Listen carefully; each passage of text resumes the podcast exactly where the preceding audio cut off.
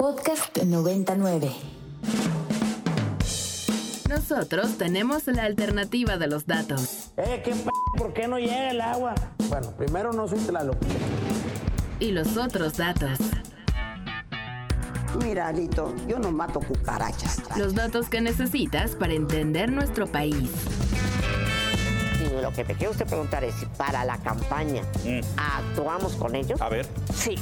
Un gobierno sin corrupción no sirve para nada. Pero esto no es estados de ánimo, pues esto no es el fútbol.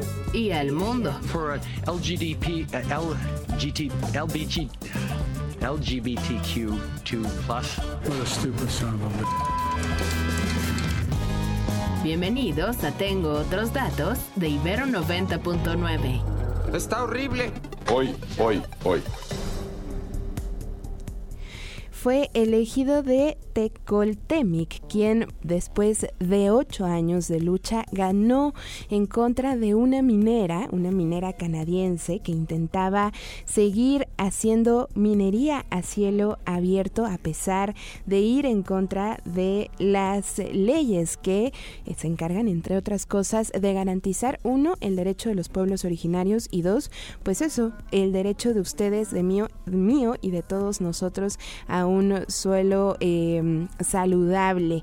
Y para eso tenemos ya en la línea a, a, la abogada Diana Pérez, que es parte del Consejo Tillat Tili. Diana, muchísimas gracias por tomarnos la llamada y por traernos este interesante tema. ¿Cómo estás? Hola, muy bonita tarde a todos los radioescuchas. Muchas gracias por la invitación. Muchísimas gracias a ti. Cuéntanos de esta lucha que han ganado por fin después de ocho años y entonces lo que significó a partir de esta resolución. Sí, bueno, te cuento rápidamente que la decisión que estamos haciendo pública desde la semana pasada es en el marco de la ejecución de sentencia de la Suprema Corte de Justicia de la Nación, en el caso de la comunidad de Tecoltemi, en el municipio de Ixtacamastitlán, en la Sierra Norte de Puebla. Eh, creo que es importante aclarar que pues este amparo que empezó en 2015 eh, por la comunidad acompañada del Consejo Tillatlali y de Fundar Centro Análisis e Investigación, se llevó a cabo por el otorgamiento de dos concesiones mineras por parte de Secretaría de Economía a la transnacional canadiense Alma de Mineral, que buscaba explotar el territorio a través de la técnica de explotación a cielo abierto. Eh, este, esta secuela judicial ha sido muy, muy larga y hay muchos datos importantes y trascendentes que retomar, ¿no? Para otros casos de territorios indígenas y concesiones mineras en el país. Pero bueno, haciendo un pequeño resumen de esto, decir que el 16 de febrero del año pasado, 2022, la Suprema Corte de Justicia resuelve eh, la, finalmente el caso de Tecoltemi y ordena tres cosas muy específicas. Uh -huh. La primera es que deben cancelarse las concesiones mineras por haberse cometido violaciones a derechos de pueblos originarios. Eh, eso ha ocurrido ya.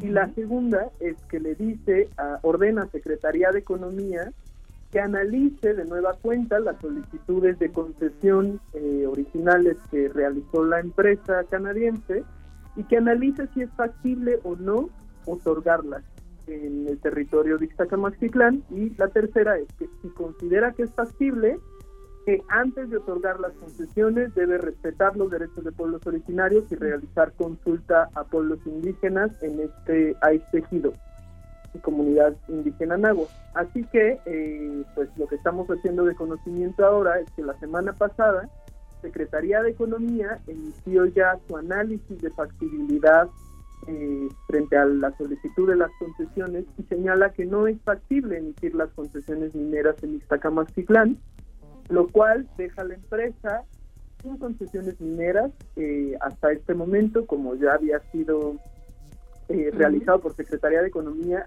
pero le niega el acceso a ellas hasta este momento, ¿no? Decir que esto consideramos desde las organizaciones y, las, y la comunidad que hemos acompañado durante todo este proceso, pues que es un logro histórico, ¿no? Es la primera vez en el país eh, a través de- del acceso a la justicia, aunque nada expedita, como decías, después de ocho años, pues está teniendo el reconocimiento de violación a derechos, pero además está haciendo un análisis amplio en donde se mira que no es factible emitir concesiones en el territorio por las violaciones a derechos de pueblos eh, indígenas, pero Ujú. también derechos al medio ambiente, como corroboraron otras instancias en este caso, como es la Semarnat y el propio Instituto Nacional de Pueblos Indígenas.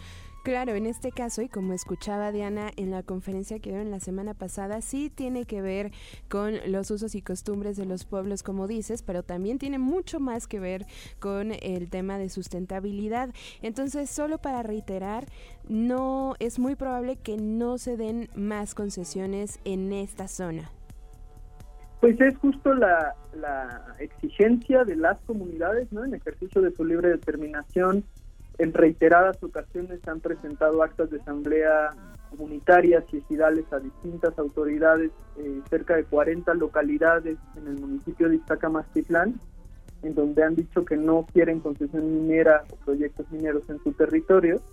Y eh, esto ha sido confirmado, ¿no? Va de la mano con estudios que han hecho tanto las comunidades en evaluaciones de impacto social y ambiental que pueden consultar en nuestros portales de internet, tanto de Tillatlali como de Fundar.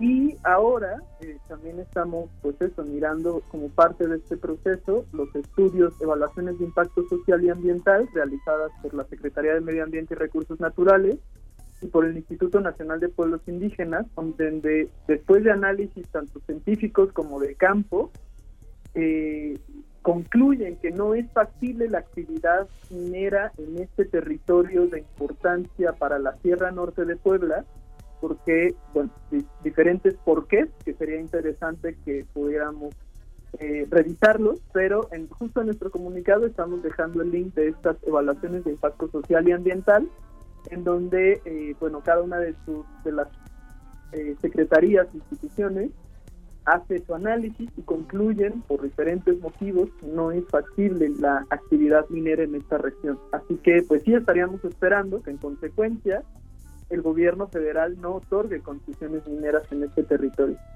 Pues ya veremos también, Diana, el precedente y lo que esto implica para otras comunidades, no nada más en Puebla, en Oaxaca, por ejemplo, con energía eólica y en otras partes del país. Diana, ojalá que podamos tenerte muy pronto porque ya se nos termina el tiempo, pero recuérdanos en dónde podemos eh, buscar un poco más información.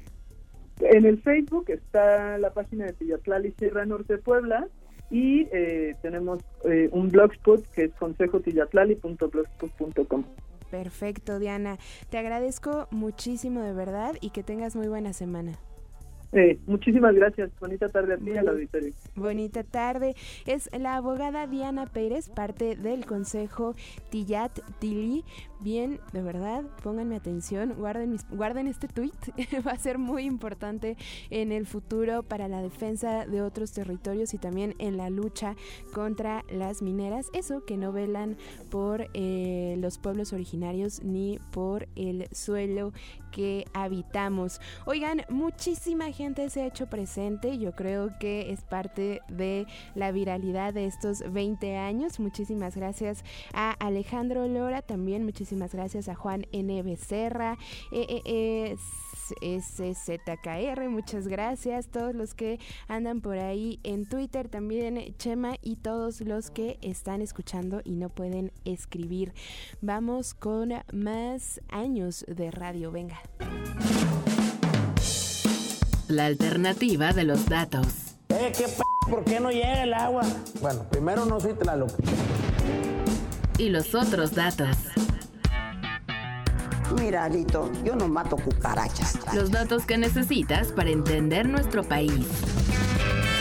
Y lo que me quiere usted preguntar es si para la campaña actuamos con ellos. A ver. Sí. Un gobierno sin corrupción no sirve para nada. Pero esto no es estados de ánimo. Pues esto no es el fútbol. Y al mundo. For LGDP, uh, LGT, LBG, LGBTQ2 plus. What a stupid son of a.